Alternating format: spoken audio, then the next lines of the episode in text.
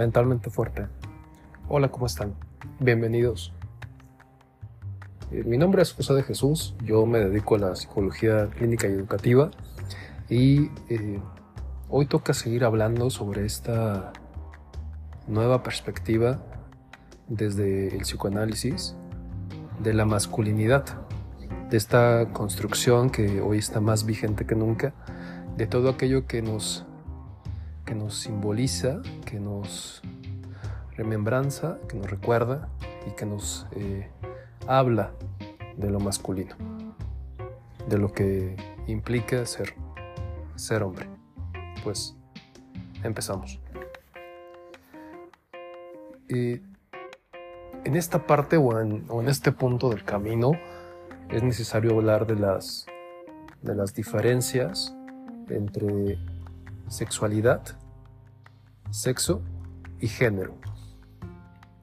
Para las personas que eh, digamos que no son como profesionales en la materia, inclusive para muchos profesionales en la materia, este, sigue siendo algo confuso porque, como les decía, hoy en día estamos en una eh, construcción de cosas y en, en un cambio de paradigmas también que se ha visto acelerado en los últimos años, eso es real. Entonces, cuando toca hablar de identidad sexual, toca, toca hablar de, pues primero, ¿no? ¿Qué, qué es la sexualidad? Mucha gente, eh, les digo, inclusive profesionales en, en estas áreas, sigue pensando que la sexualidad es exclusivamente lo que pasa en cama, ¿no? o sea, lo que pasa en el encuentro sexual o durante el encuentro sexual, cuando sexualidad es todo lo que somos. Somos seres sexuales desde que estamos en gestación. ¿Por qué? Porque nos expresamos a partir de nuestra sexualidad. La forma en la que hablamos, la forma en la que nos vestimos, la forma en la que interactuamos, todo eso son componentes de nuestra sexualidad somos seres sexuales, tal cual lo plantea Freud desde sus inicios de, su teoría. Y entonces, como alrededor de esto hay tantos, desafortunadamente, tantos tabús religiosos que, que nos han cada vez disociado más, o sea, que desconectan lo que pensamos de lo que sentimos, del, desconectan, por decirlo así, como la mente del cuerpo eh, pues a todos nos toca hacer un trabajo de reconexión, de volver a conectar con nuestras sensaciones corpóreas, con nuestra necesidad corpórea, de volver a, a esa parte instintiva y animal que tenemos todos, dejar de pretender que somos no sé qué producto de no sé qué acción, o sea que final del día somos un ser vivo como hay otros seres vivos en el mundo. Y si pensamos en, los animalitos, pues el animalito, mm, por más neurótico que esté, por, estar cerca de nosotros, pues el animalito no, no está con esa desconexión de su cuerpo y de su necesidad corpórea. Entonces, sexualidad es todo lo que somos. Somos estos este ser sexual que busca eh, sentir afecto, que busca sentir compañía, que busca sentir calor, el contacto de otro cuerpo, de otra piel, ya sea expresado ahí en la amistad, sea expresado ahí en lazos afectivos, ya más de pareja, o sea que, que esta parte pues de amistad y amor se expresa de muchas maneras, mucho más allá de la cama, y también se expresa dentro de la cama. Entonces aquí eh, es importante recalcar estos componentes de lo erótico, de lo sensual, y que lo erótico y lo sensual lo llevamos a todos lados. Porque eso nos permite eh, sentir placer, eso nos permite sentirnos vivos sentir alegría, alegría de estar vivo. Y entonces,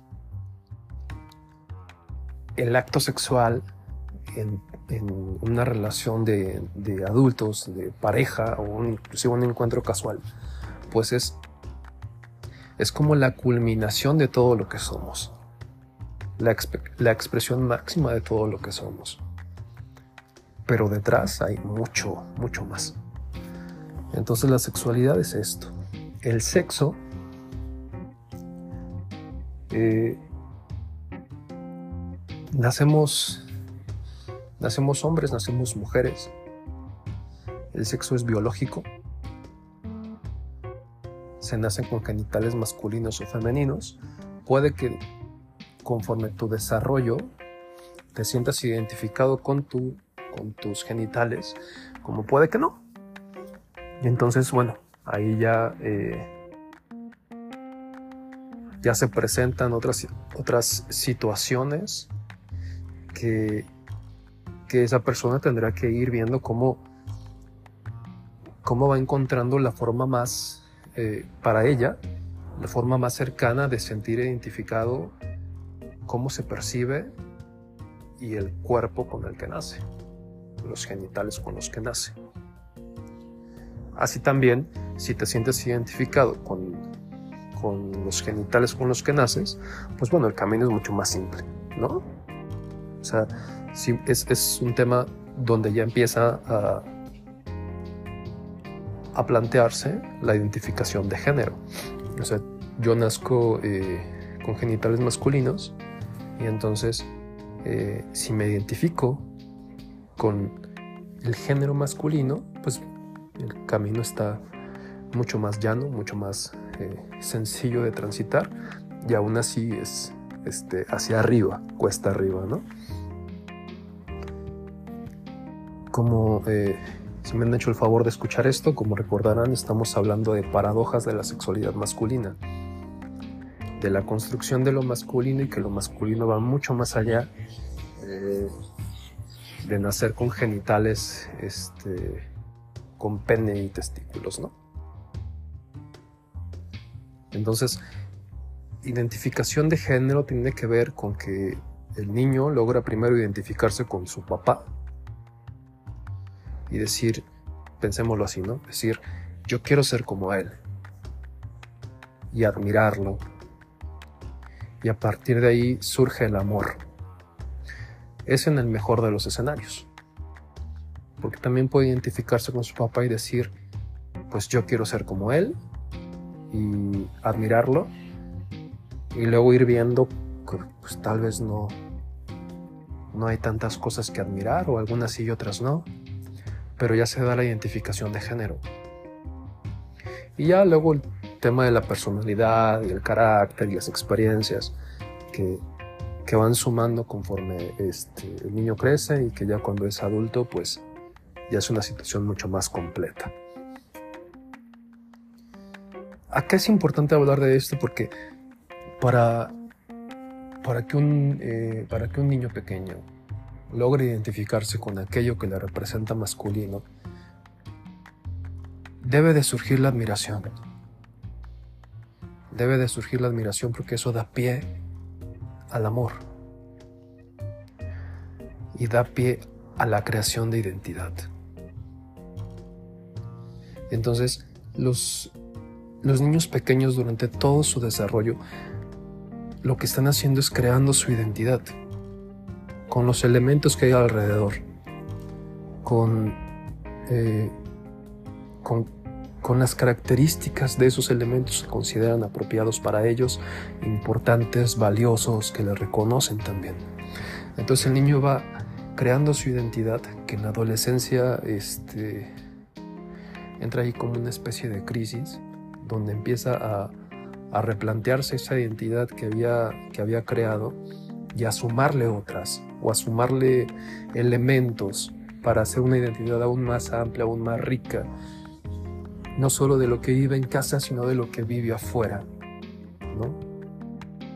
Y que cuando se es adulto, pues esa identidad no es que ya sea inamovible per se, o sea, uno va, si estás abierto a las experiencias, pues puedes ir aprendiendo y sumando a esa identidad o encontrando cosas que tal vez del todo no conocías y hacerlo más rico y hacerlo, al final de cuentas la vida va por ese lado, la vida es movimiento, es aprendizaje y nunca dejamos de movernos y de aprender, sobre todo si estamos dispuestos a hacerlo. Entonces la sexualidad pues es esta expresión de lo que somos. El sexo va más desde esta parte biológica y el género es la identidad con la que yo me identifico, si es masculino o si es femenino, ¿no? Hoy en día eh, pues todo esto está como más eh, sobre la mesa y, y es muy bueno porque nos permite entender la construcción de un ser humano y lo complejo que es la construcción de ese ser humano. Porque a diferencia ahí sí de otros animalitos, los seres humanos nos construimos. La, lo que nos hace humano es algo que tenemos que construir. No nacemos per se, o sea, este, ya construidos, es un camino hay que recorrer y que hay que este, sobrellevar lo mejor posible. ¿Cómo van hasta aquí? Sé que de repente este, puede sonar un tanto técnico, pero es importante también que podamos como identificar eh, ciertas palabras y sus significados y, y lo, lo que ese significado nos trae a nosotros para poder entendernos mejor. Muchas veces en consulta eh, se trabaja con, con, el elemento de la identidad de género en cuestión de, pues como tantas ideas preconcebidas, ¿no? De lo que puede significar ser hombre, que para mi abuelo fue una cosa, para mi padre fue otra y para mí es otra. Porque el momento histórico social es distinto. Y entonces eh, cuando todavía, no sé, un joven vive en casa de sus padres, veintitantos, cerca de treinta, pero vive en casa de sus padres. Y el padre tiene como una rigidez muy fuerte de lo que para él es ser hombre, pues va a estar en conflicto constante con lo que para su hijo es ser hombre, porque lo más seguro es que no, no haya muchos puntos de conexión ya, o solamente los más básicos. Y ahí entran estas luchas de, de lo que supuestamente debe ser. Y como es un tema que creo que ya han ido viendo tan tan frágil, o sea, la masculinidad es frágil porque se construye eh, con mucho trabajo. Cuando digo frágil me refiero es que, hay, que es algo que hay que mantener cuidado y hay que este, seguir trabajando siempre.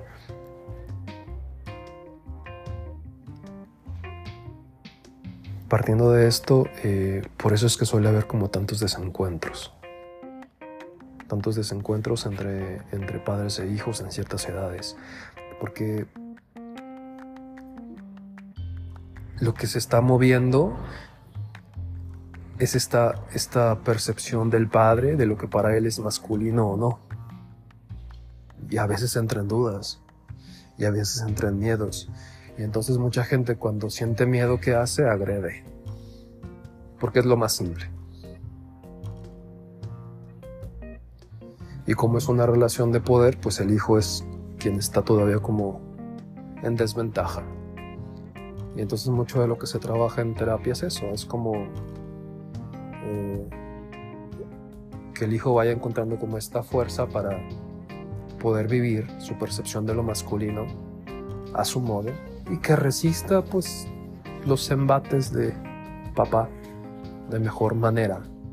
Ya llegará el momento en que el hijo pueda, eh, no sé, independizarse, pueda eh, sostenerse mejor sobre sus propios pies y no estar tan susceptible a la percepción de lo masculino que tiene su papá o que tiene su abuelo, porque, bueno, al final de cuentas el papá pasó por un proceso muy similar. Ya la misma mitología griega lo plantea. Cuando, eh, cuando Zeus después de este de haber eh, sido el único de sus hermanos afortunado de no de que su padre no se lo tragara y ya siendo un adulto pues va lo enfrenta y logra su independencia y la de sus hermanos entonces eh, esto no es nada nuevo simplemente es un tema que que hoy en día está sobre la mesa y que tenemos ya más conceptos específicos para hablar de algo, pero es algo, eh, eh, o sea, esto ha pasado siempre. La construcción de lo masculino se ha ido moviendo conforme los años y cada generación tiene su propia percepción de esto y su propia construcción de esto, su propia forma de relacionarse con lo masculino. Pues aquí quiero parar. Eh, ah, y solo como, como punto aclaratorio, ni, ni sexualidad, ni sexo, ni género per se es igual a orientación sexual. O sea, la orientación sexual, si eres varón y te gustan las mujeres, te gustan los hombres o te gustan ambos, se construye como en un apartado, o sea, es aparte de todo esto. Y puedes identificarte con tus genitales, y puedes identificarte con tu género, y puede que te gusten las mujeres, o puede que te gusten los hombres, o puede que te gusten ambos. Eso les digo, es, como apartado. O sea, es un cajoncito aparte. Pues este, seguimos eh, hablando de esto la próxima semana. Espero que esté interesante. Ojalá que sí sea. Gracias por escuchar. Y nos, este, nos vemos acá en ocho días. Les recuerdo mi, mi página. Es www.sicjosedejesus.com. Ahí vienen mis redes sociales. Instagram, Facebook. Si les late lo que escuchan, por favor lo comparten mi intención acá simplemente es poner sobre la mesa temas, ojalá invitar a reflexiones y, y a cuidar un poco más nuestra salud mental y emocional. Pues gracias. Nos vemos.